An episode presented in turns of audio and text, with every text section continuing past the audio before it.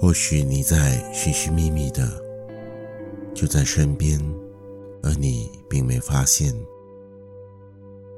也或许你苦苦守候的，不属于你，而你却继续执着着。欢迎来到享乐播客，和你说说故事，听听歌，浅尝人间百味。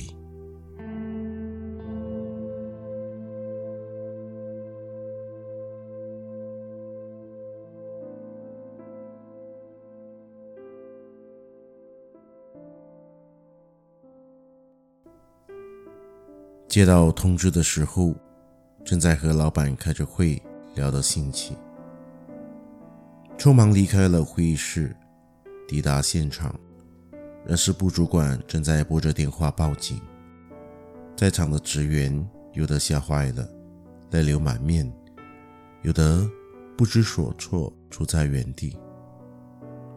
树上悬着一具刻工的大体，他的名字叫山吉。来自尼泊尔，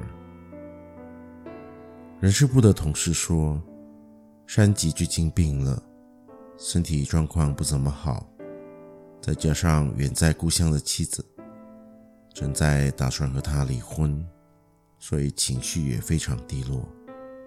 早上才安排他去见了医生，医生嘱咐，除了身体的问题，可能还需要转接到心理咨询。山吉从医院回到工厂以后，看上去还是好好的，依旧在岗位上处理着工作。直到午餐后，人事部想找山吉协调之后到医院复诊的安排，却一直都找不到他。过了半晌午，人事部同事才在工厂隐蔽处的一棵大树上发现他悬挂着。发现的时候，相信已经过了一段时间，山吉已经断气，挥魂乏术。人事部随即拨通了我们的电话，也连忙报警。由于发现山吉的时候他已经断气，所以在警方抵达现场之前，大家都不能够移动他的大体，以免破坏了案发现场。就算警方到了，因为正处在疫情肆虐的敏感期，警方也必须等候卫生部官员抵达，并对大体进行检测，以确认对方并非新冠肺炎患者，才能够让警方解除现场封锁。因为疫情严重，卫生部面对人手不足的窘境，这一来二去的，你等我，我等你。花了好几个小时，在这几个小时的等待中，山脊的大体就只能原封不动地悬挂在树干上。人事部同事驻守在现场，等待警方和卫生部官员到来，同时也控制着闻讯而来的员工，避免围观和破坏现场环境。望着眼前这一场景。内心的震撼可想而知，但是更强烈的感触是感叹善吉在陷入人生抉择的那一刻，是需要付出多大的勇气，才能够让自己走上自杀这条路。在那一刻，是有多么的绝望和悲伤，才能让一个人有那么大的决心，结束自己的生命。或许有的人会说，自杀是愚蠢的行为。我不否认，但我不愿意这样去标签一个人。生活就算往往不尽如人意，但始终美好。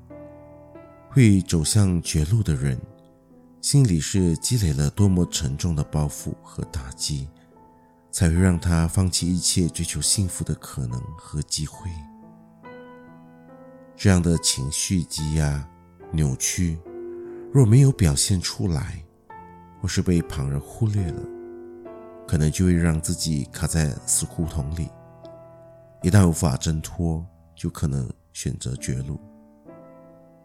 这时候的他，需要的可能不是苍白无力的安慰，或许有一对听他说说心事、抒发情绪的耳朵，有一颗能感同身受、愿意为他分担情绪、一颗真诚的心，或许就能改变结局。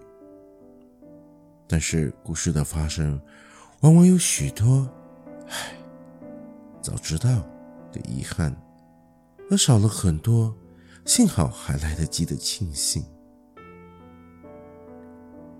可能最近刚面对母亲及姑姑相继离开的悲伤，一次一次那么的接近死亡，自己的情绪难免也一直无法平复。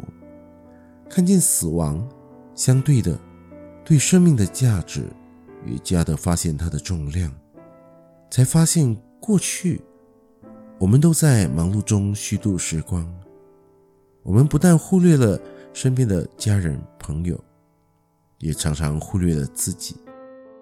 有时候我们以为自己正在为了更好的未来而努力，却忘了在当下给疲惫的自己一个温柔有力的拥抱。望着山脊遥遥望向的他家乡的方向，我想他内心是非常渴望着能够即刻回到家乡，将一切问题都妥当的解决。但是，身为一名客工，要面对的现实问题何其之多，又岂是一时半会儿就能够解决的呢？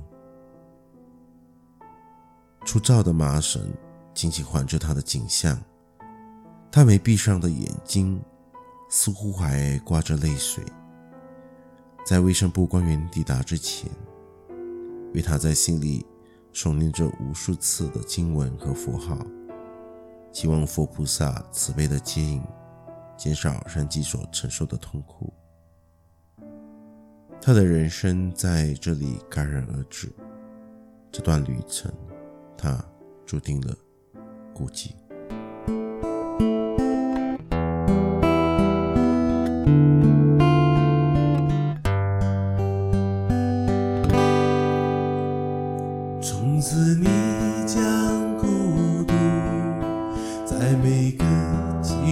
的夜里继续等待，等待。也许命运并不弄人，只是用情太深。别在黑夜里哭，别吵醒。这一夜凄凄，